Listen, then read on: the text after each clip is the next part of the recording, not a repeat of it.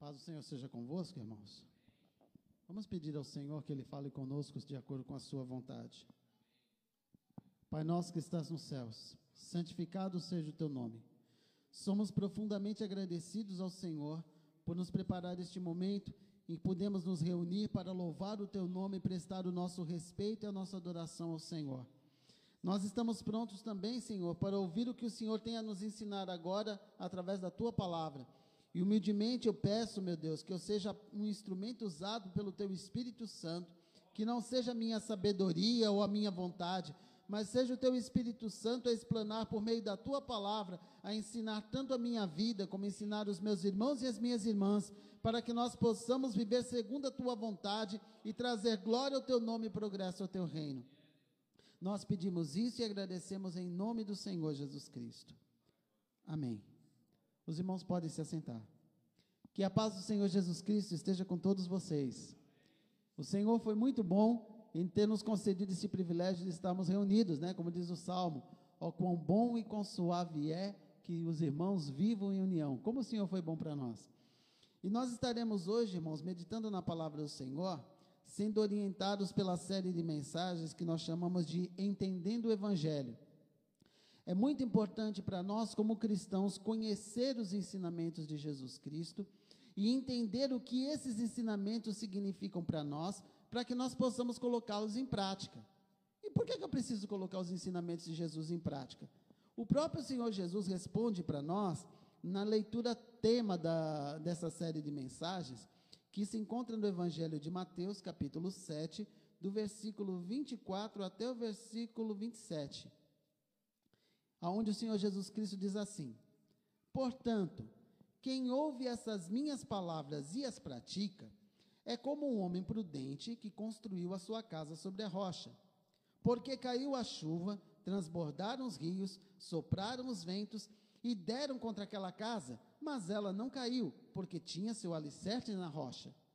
Mas aquele que ouve a minha palavra e não a pratica, é como um insensato que construiu a sua casa sobre a areia. Porque caiu a chuva, transbordou o rio, sopraram os ventos e deram contra aquela casa e ela caiu, e foi grande a sua queda. Então, nós temos a responsabilidade não apenas de ouvir os ensinamentos do Senhor Jesus, como ele mesmo diz, mas de colocar em prática esses ensinamentos, porque se eu colocar esses ensinamentos em prática, eu vou ter uma consequência. E se eu não colocar esses ensinamentos em prática, eu vou ter uma consequência da mesma forma. E hoje nós estaremos analisando o que a palavra do Senhor nos ensina em uma das parábolas que o Senhor Jesus Cristo pronunciou enquanto estava aqui conosco, que foi a parábola que já foi lida na leitura inicial. E eu vou ler mais uma vez para que isso fique um pouco mais claro para a gente é a parábola da figueira infrutífera, que está registrada no Evangelho de Lucas, no capítulo 13, a partir do versículo 6 até o versículo 9. E o Senhor Jesus lhes dizia esta parábola: Um certo homem tinha uma figueira plantada no terreno da sua vinha. E ele foi um dia procurar fruto nela e não achou fruto. Então ele disse ao vinhateiro, ou seja, a pessoa que era o administrador da vinha dele, né? o encarregado da vinha: Eis que há três anos venho procurar fruto nessa figueira e nunca acho. Olha, corta ela fora. Porque ela está ocupando espaço inutilmente? Por que, que a gente vai deixar essa figueira ocupando espaço inutilmente? Se já faz três anos que eu vim aqui procurar fruto nela e não acho. E então lhe respondeu o vinhateiro com as seguintes palavras: Senhor, vamos fazer assim, deixa ela ficar mais esse ano. Nesse ano, eu vou escavar em volta dela e vou aplicar adubo e vou cuidar dela. Se ela no ano que vem produzir frutos, ela vai continuar. Mas se ela não produzir frutos, o Senhor pode cortar.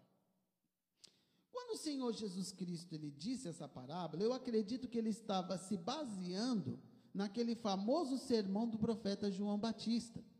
João Batista, quando ele estava reunido com o povo junto às águas do Rio Jordão, onde a Escritura diz que ele estava batizando, uma determinada vez ele fez uma dura repreensão aos religiosos que estavam ali, escribas, fariseus e outras pessoas que eram religiosos e que, na opinião de João Batista, aquelas pessoas não estavam se comportando como filhos de Deus deveriam se, se comportar. E ele disse palavras muito duras quando ele disse assim: seus filhos de cobras, seus descendentes de cobras.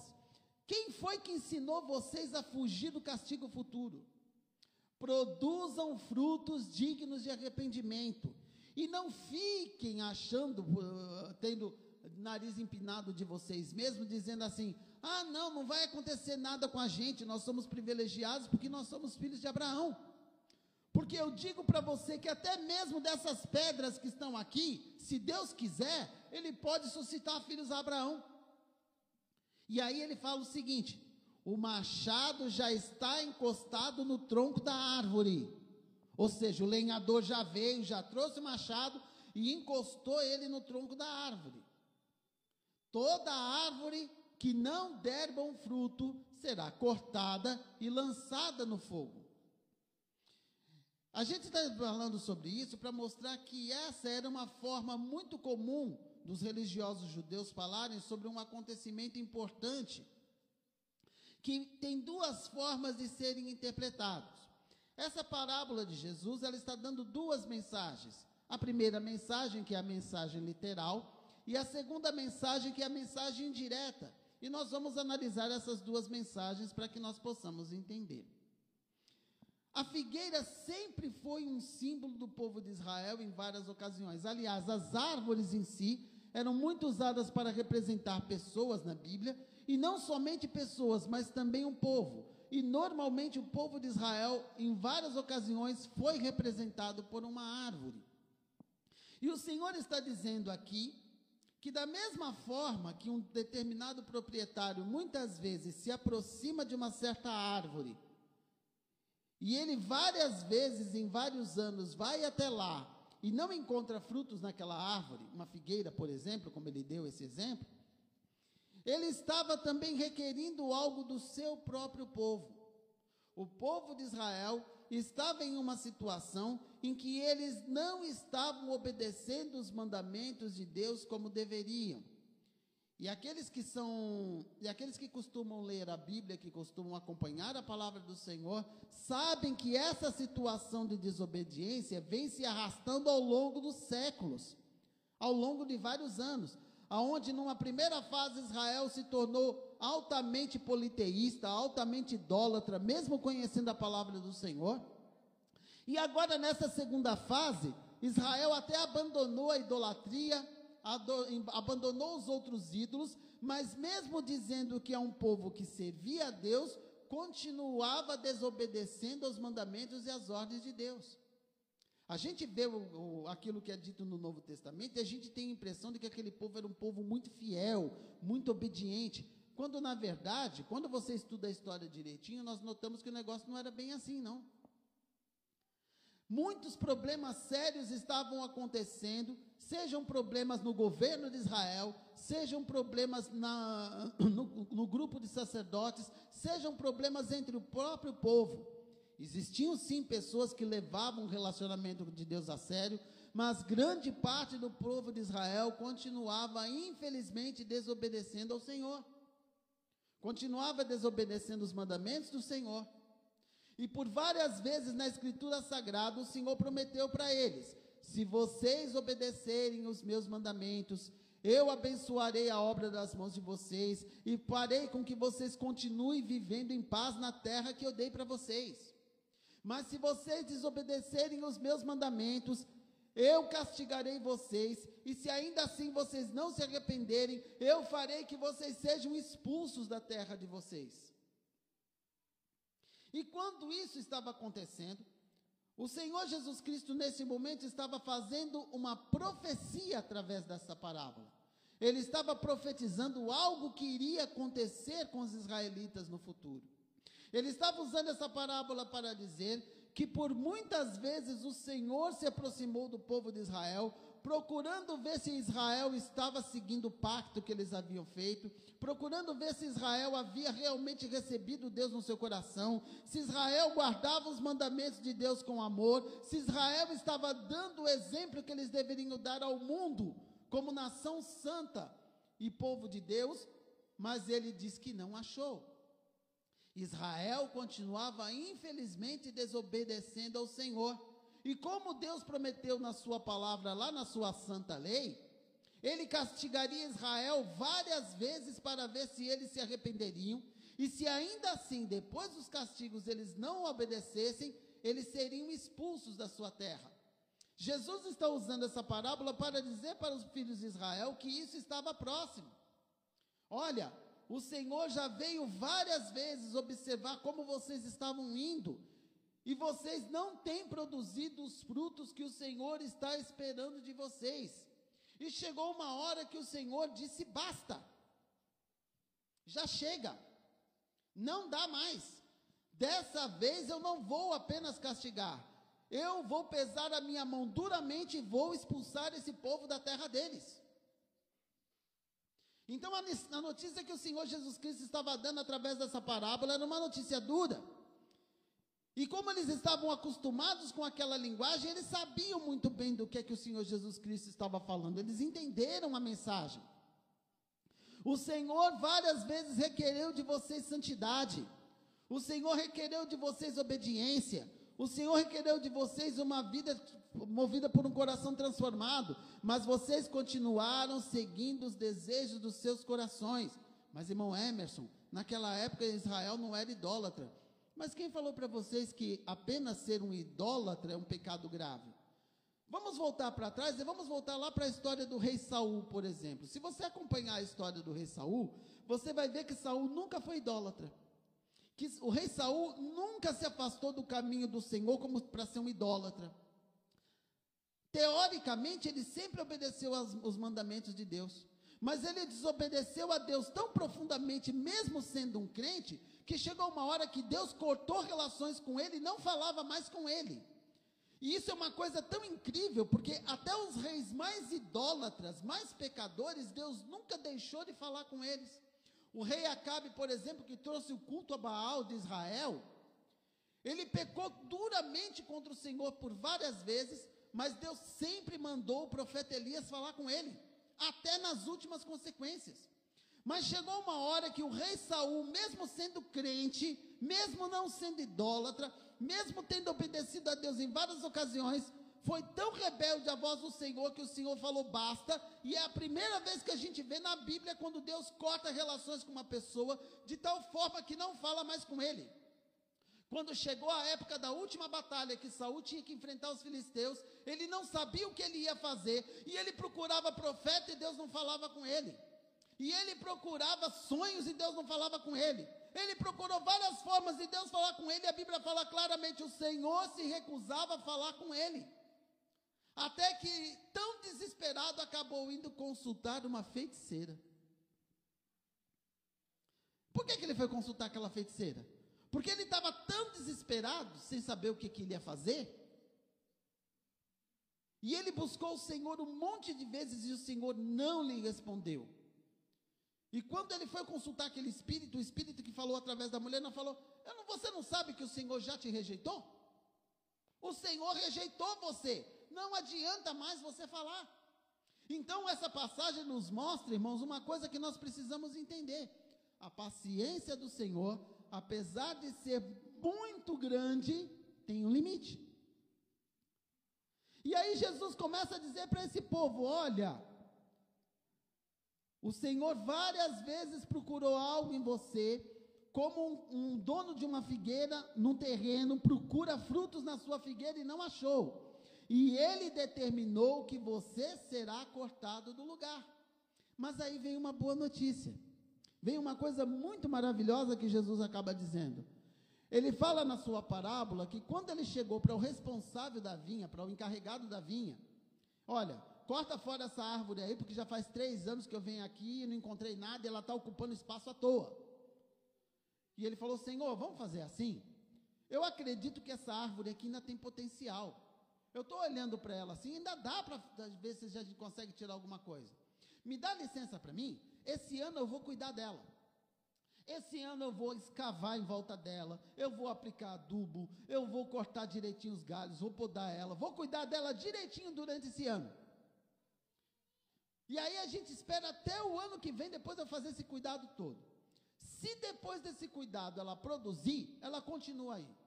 Se ela não produzir, o Senhor pode cortar. Ele estava dizendo para o povo de Israel que Deus estava dando uma última chance para eles através de um grande avivamento que Deus estava fazendo. E qual era o avivamento que ele estava fazendo? A presença do próprio Filho de Deus entre eles, falando a palavra dele. O povo de Israel estava recebendo uma grande oportunidade de fazer as pazes com Deus. O povo de Israel, naquele momento, estava tendo uma grande oportunidade de ver aquela profecia tão antiga que tinha sido anunciada pelos profetas se cumprir diante dos olhos deles. E se eles ouvissem a palavra de Deus e aceitassem aquilo que Deus estava fazendo no meio deles, eles seriam renovados, eles seriam transformados. E mais importante, eles seriam perdoados da destruição que o Senhor estava prometendo que iria fazer. Então o Senhor Jesus Cristo estava dando esse aviso para o povo de Israel: olha, o Senhor já determinou que vocês serão destruídos, mas vocês ainda têm mais uma chance.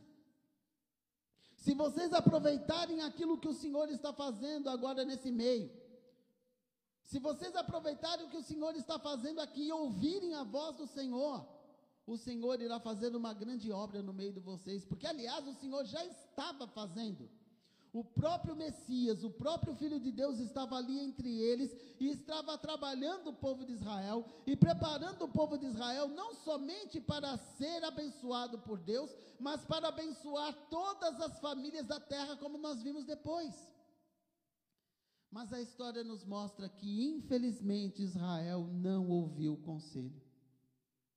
Israel não ouviu o conselho do profeta João Batista. E Israel não ouviu o conselho do Senhor Jesus Cristo.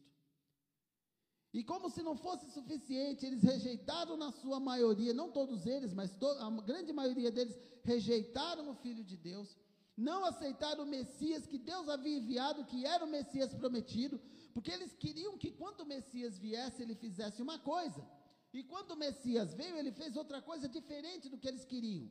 Eles queriam um líder político que libertasse eles dos romanos e fizesse de Israel o povo que estava por cima dos outros, politicamente falando.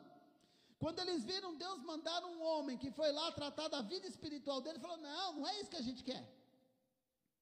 Não é isso que a gente quer, não. E eles, infelizmente, rejeitaram o Senhor Jesus Cristo. E ao rejeitar o Senhor Jesus Cristo, permitiram que, através dos romanos, ele fosse morto numa cruz. Entendemos e sabemos que isso foi um plano feito por Deus para nossa salvação. Mas a atitude e a intenção deles não muda por causa disso. Eles rejeitaram a palavra do Senhor. E o próprio Jesus Cristo, um pouco antes de chegar em Jerusalém, chegou a chorar, dizendo: Jerusalém, Jerusalém, que mata os profetas e apedreja aqueles que te são enviados. Quantas vezes eu quis ajuntar os teus filhos, como a galinha junta o pintinho debaixo das suas asas e você não quis? Quem já criou frango aqui? Quem já viu uma galinha juntar os pintinhos debaixo das asas? Deus queria fazer isso. E aí ele fala: Eis que a casa de vocês ficará deserta. Um belo dia eles foram até o templo e quando eles saíram, os discípulos começaram a mostrar as construções, aquele prédio lindo a história conta que as paredes por dentro eram todas cobertas com placas de ouro. Você já imaginou? Um templo com placas de ouro da grossura de uma moeda? E Senhor, olha que construção incrível, que coisas maravilhosas. Aí Jesus virou para ele e falou: Vocês estão vendo isso daí? Não vai ficar pedra em cima de pedra que não seja derrubada. E isto cumpriu-se fielmente. No ano 70, os romanos vieram e destruíram o templo e a cidade de Jerusalém. E depois do ano 100, todo, a maioria esmagadora dos judeus foram expulsos da sua terra e ficaram vagando pelo mundo por mais de dois mil anos até voltarem de novo para o Estado de Israel em 1943, como vocês viram. Mas a palavra do Senhor se cumpriu, não se cumpriu? Eles não atenderam o tempo do, da aceitação do Senhor, não aproveitaram aquele momento de refrigério que o Senhor estava dando e infelizmente eles sofreram as consequências. Bom, presbítero Emerson, o senhor disse para a gente que essa parábola ela tinha dois, duas maneiras de se enxergar. Que uma era literal e a outra era indireta, simbólica. O senhor começou a falar sobre agora a maneira literal. Mas qual que é a maneira indireta de nós enxergarmos? É que essa parábola tem uma lição muito interessante para nós nos dias de hoje também. Ela mostra o modus operandi de Deus. Ela mostra como Deus age e como Deus lida com as pessoas, com aqueles que têm um compromisso com Ele. Essa parábola mostra que, da mesma maneira que Ele entregou uma responsabilidade, Ele fez um pacto, um acordo com o filho de Israel. Se nós olharmos para as nossas vidas, Deus também fez um pacto e um acordo com cada um de nós. E ao fazer um pacto e um acordo com cada um de nós, nós vimos numa pregação passada, quando nós falamos sobre a parábola dos três servos, de que ele entregou para cada um de nós uma responsabilidade, não é?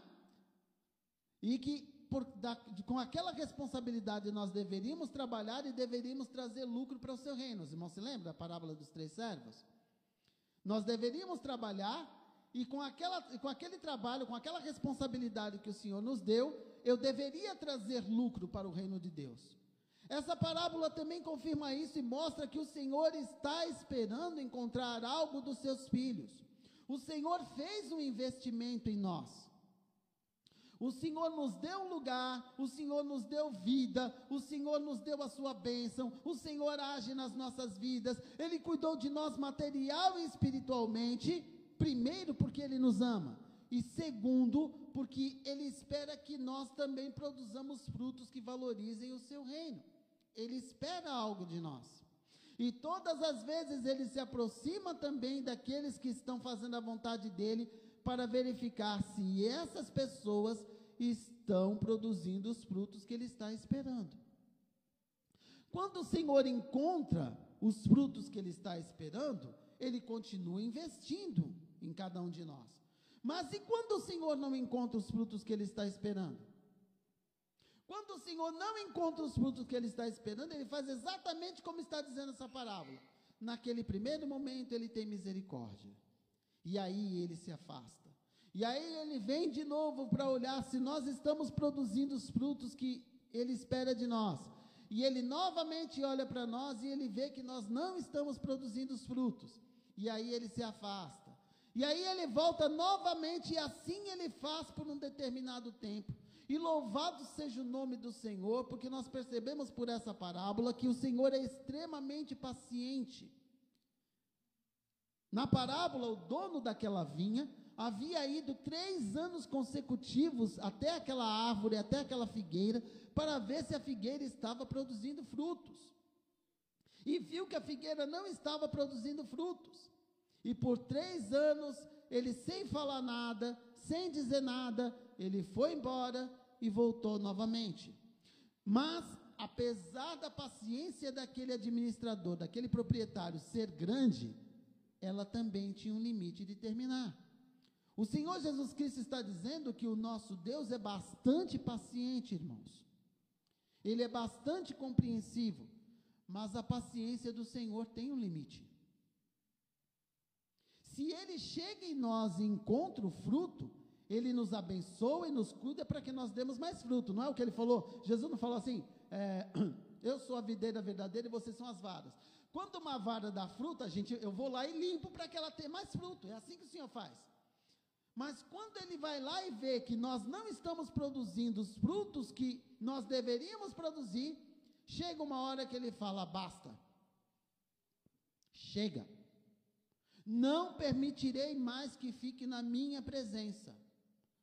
A paciência do Senhor é uma paciência muito grande, mas ela tem os seus limites. Esta parábola, de certa forma, também pode ser aplicada às nossas vidas. Porque, como nós vimos, cada um de nós recebeu do Senhor uma responsabilidade. Cada um de nós eh, eh, assumimos com o Senhor um compromisso. E o Senhor requer o resultado desse compromisso. Ele requer os frutos disso.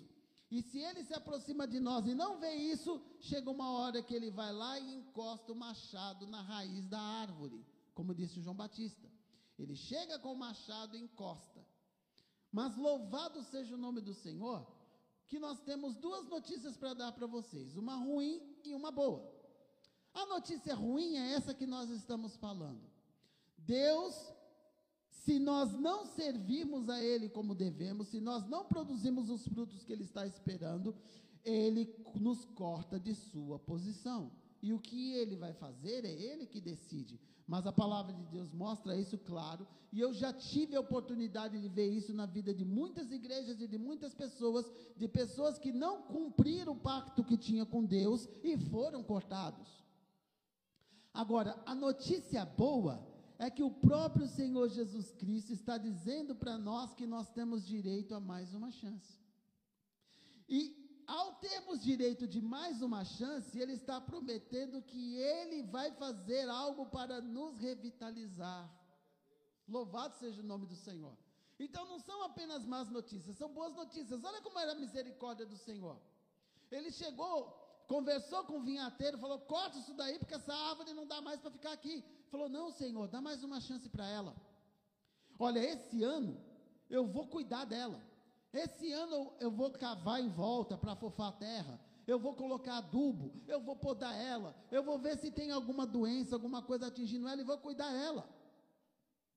O Senhor está dizendo que antes do Senhor pesar a mão dele para cortar, ele vai fazer um grande avivamento nas nossas vidas. Ele vai preparar algo nas nossas vidas para que nós possamos ter do Senhor aquela ajuda que nós precisamos para fazer a Sua vontade. Ou seja, nós não estamos cuidando da obra do Senhor sozinhos. O Senhor não olha para nós e fala: Olha, eu entreguei essa responsabilidade para você, se vira, problema seu. Não, Ele irá providenciar os recursos para que nós possamos fazer a obra do Senhor como devemos. Ele está chegando para nós e dizendo assim: eu irei revitalizar você. Eu irei encher você com o meu poder. Eu irei cuidar de você. Eu irei abençoar a sua vida mais uma vez para que você possa produzir os frutos que, que eu espero de você. O Senhor está dizendo que Deus não é aquele tipo de pessoa que desiste dos outros tão facilmente. Mesmo quando chega a hora que ele fala, não, está na hora de cortar. Aí ele fala, eu vou dar mais uma chance. Eu vou cuidar mais uma vez. Eu vou fazer aquilo que eu puder fazer para que esse meu servo, essa minha igreja, esse grupo que aqui está, produza os frutos que eu estou esperando deles. E o Senhor vai fazer um avivamento na vida de todos aqueles que estiverem servindo ao Senhor. O Senhor irá nos revitalizar. Mas o que o Senhor está deixando claro aqui, que nós entendemos indiretamente, é que diferente da figueira, tudo isso depende da nossa escolha. Tudo isso depende da nossa opinião. Nós que estamos diante da presença do Senhor, é que vamos decidir se realmente vamos aceitar aquilo que o Senhor vai fazer na nossa vida ou não. Nós vemos que no caso do povo de Israel, eles não aceitaram. Eles não prestaram atenção na grande salvação que o Senhor estava oferecendo. Eles não prestaram atenção na grande bênção que Deus estava oferecendo para eles e eles infelizmente foram cortados, porque nós vimos isso, a história comprova isso. Mas eu, na qualidade de servo de Deus, tenho a oportunidade, como eles também, de quando eu analiso a minha vida, quando eu olho a minha vida, e eu digo, eu não estou produzindo os frutos que o Senhor espera de mim. Eu não estou produzindo os frutos que o Senhor espera de mim como eu deveria. Eu não preciso ficar preso a essa situação. Não é algo que eu possa falar, ai ah, meu Deus, eu não tenho como fazer alguma coisa. Porque realmente eu de mim mesmo não tenho como fazer alguma coisa. Mas o meu Senhor tem como fazer. O meu Senhor, Ele pode fazer. Se eu realmente quero fazer a vontade do Senhor, Ele está prometendo ajuda.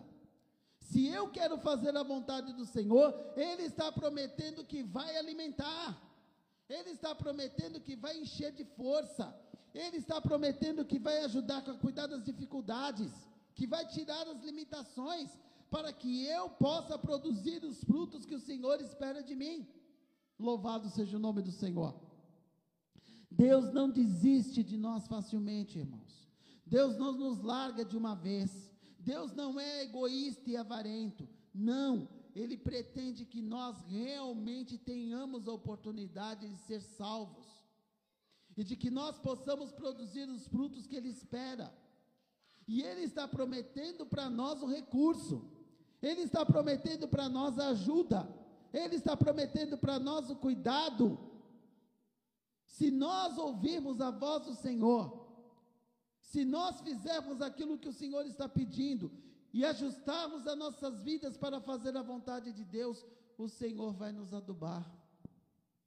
O Senhor vai nos estercar, Ele vai cuidar de nós, Ele vai podar os galhos que estão sobrando, Ele vai tirar de nós a ferrugem, Ele vai cuidar das nossas limitações e nós nos tornaremos árvores que produzirão os frutos que o Senhor espera de nós. Minha intenção aqui não é fazer nenhuma direta e nenhuma indireta. A minha intenção aqui é ensinar o que a palavra de Deus está falando.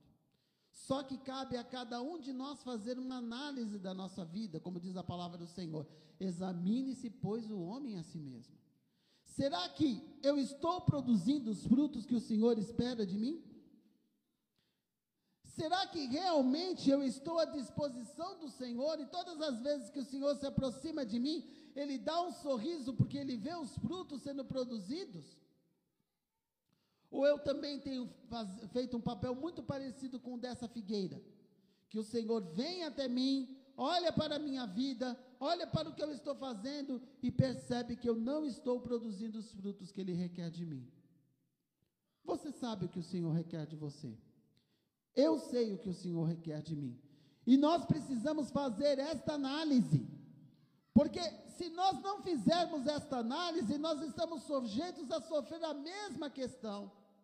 E aí a gente pode até achar, não, mas o Senhor prometeu que Ele vai adubar, que Ele vai cuidar, que Ele vai dar uma segunda chance.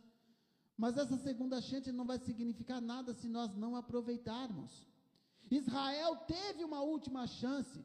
O próprio Deus se tornou carne e foi habitar entre eles, e isso foi um privilégio maravilhoso. O Senhor Jesus agiu poderosamente no meio deles, fazendo sinais, prodígios e maravilhas, e chamando o povo para a salvação. E houveram pessoas que aceitaram, mas a maioria do povo não aceitou. Então não adianta eu achar, ah, eu vou fazer o que eu quiser da minha vida, porque na hora que eu perceber que Deus vai fazer alguma coisa, aí eu largo tudo e vou fazer a vontade dele. Não, infelizmente o nosso coração é muito teimoso. E se nós não começarmos a trabalhar nos nossos sentimentos e nas nossas intenções agora, mesmo quando o Senhor agir nas nossas vidas, nós não vamos aproveitar. Essa questão é muito importante para nós levarmos em conta. Façamos agora uma análise das nossas vidas. Examine-se, pois, o homem a si mesmo. Se nós notamos que existe algo em nós que falta, se nós notamos que nós não temos produzido os frutos que o Senhor espera de nós, Ele nos está dizendo na Sua palavra: o machado já está encostado na raiz da árvore. O Senhor irá aplicar em nós uma última oportunidade, irá nos dar uma chance, irá fazer uma obra maravilhosa nas nossas vidas, mas eu preciso estar aberto para receber e aproveitar a oportunidade que o Senhor me deu. Porque se eu não estiver atento, se eu não estiver aberto, a oportunidade vai passar e eu serei cortado. O Senhor espera um fruto de nós. Vamos fazer a nossa, vamos fazer a nossa análise do nosso pensamento? Vamos fazer a análise da nossa consciência? Eu realmente estou cumprindo com os compromissos que eu assumi com o Senhor? Eu realmente tenho entregado a minha vida nas mãos do Senhor como eu deveria? Eu realmente tenho levado a sério o pacto que eu fiz com o Senhor? Eu realmente assumi o Senhor como dono da minha vida e tenho procurado aplicar a vontade do Senhor em todos os momentos da minha vida? Vamos nos lembrar da mensagem tema dessa série de mensagens. Aquele que ouve a, a palavra do Senhor e a pratica tem um resultado. E aquele que ouve a palavra do Senhor e a não pratica tem outro resultado. Porque o próprio, a própria Bíblia diz para a gente que não são justos diante de Deus aqueles que ouvem a lei, o apóstolo Paulo disse.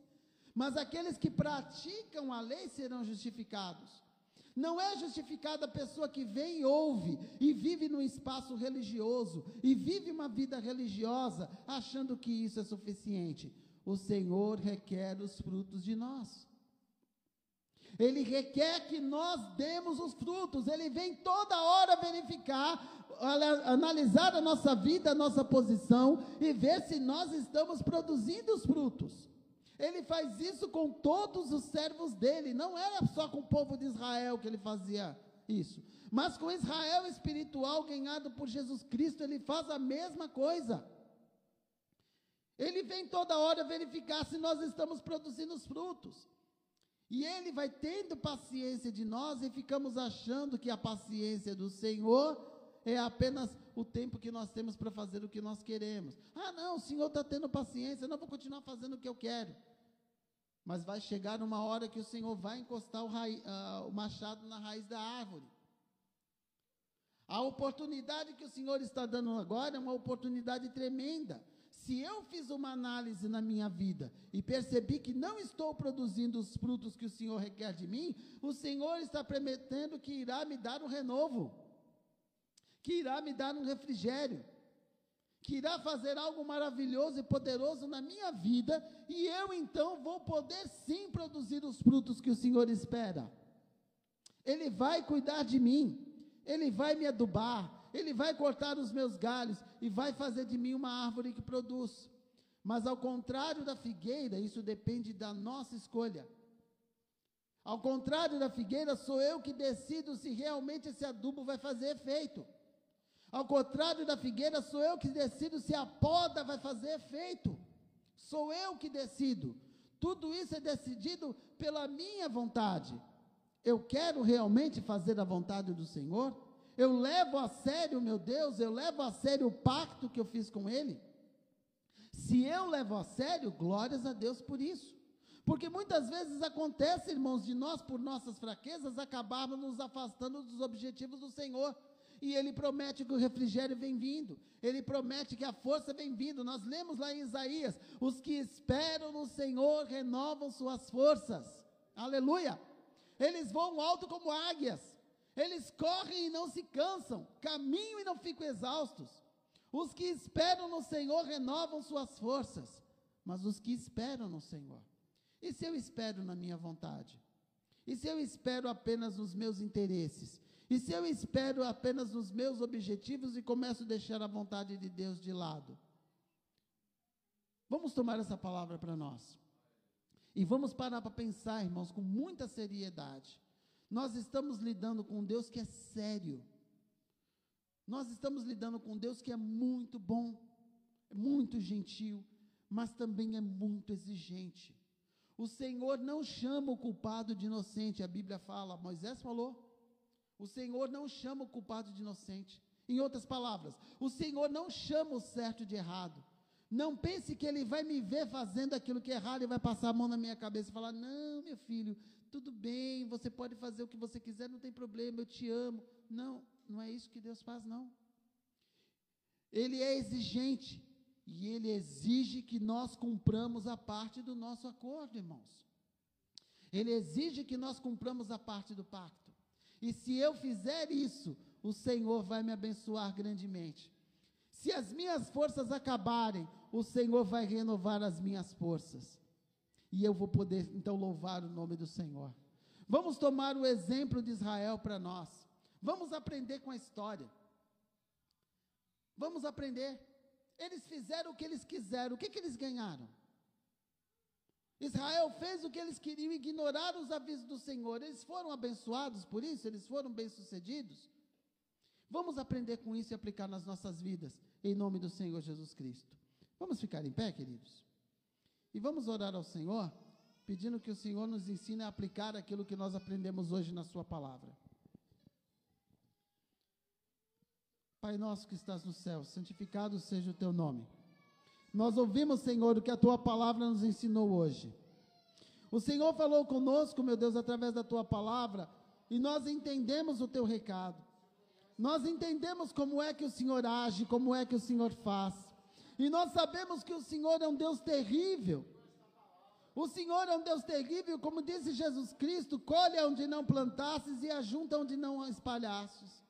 E nós queremos, Senhor, em nome de Jesus, aplicar as nossas vidas à tua vontade. Ó oh, Deus, olha para a nossa vida. E se por acaso, Senhor, a nossa vida tem produzido frutos para a tua glória, cuida de nós para que nós possamos produzir mais frutos para a glória do teu nome. Mas se por acaso a nossa vida não tem produzido os frutos que o Senhor espera de nós, ó Deus, tenha misericórdia de nós. Ó oh Deus, cumpra a tua palavra, porque o Senhor mesmo na tua palavra prometeu que nós seremos adubados, que nós seremos cuidados, Senhor, que as nossas forças serão renovadas para que nós possamos produzir os frutos que o Senhor espera de nós. Nós queremos, Senhor, dar frutos para o Senhor. Nós queremos que a nossa vida, que a nossa igreja, que a nossa família, que todos aqueles que estão conosco sejam instrumentos usados nas tuas mãos. Por isso eu peço em nome do Senhor Jesus, por favor, ó Senhor, derrama teu espírito sobre nós. Derrama sobre nós o teu renovo, Senhor.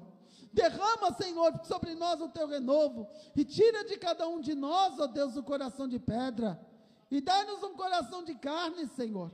Encha-nos com teu espírito. Escreve em nossos corações os teus mandamentos, os teus estatutos e as tuas leis para que nós possamos trazer glória ao teu nome e progresso ao teu reino, e alegria ao teu coração, para que o teu nome seja glorificado em nome do Senhor Jesus Cristo. Em nome do Senhor Jesus. Amém. Louvado seja o nome do Senhor.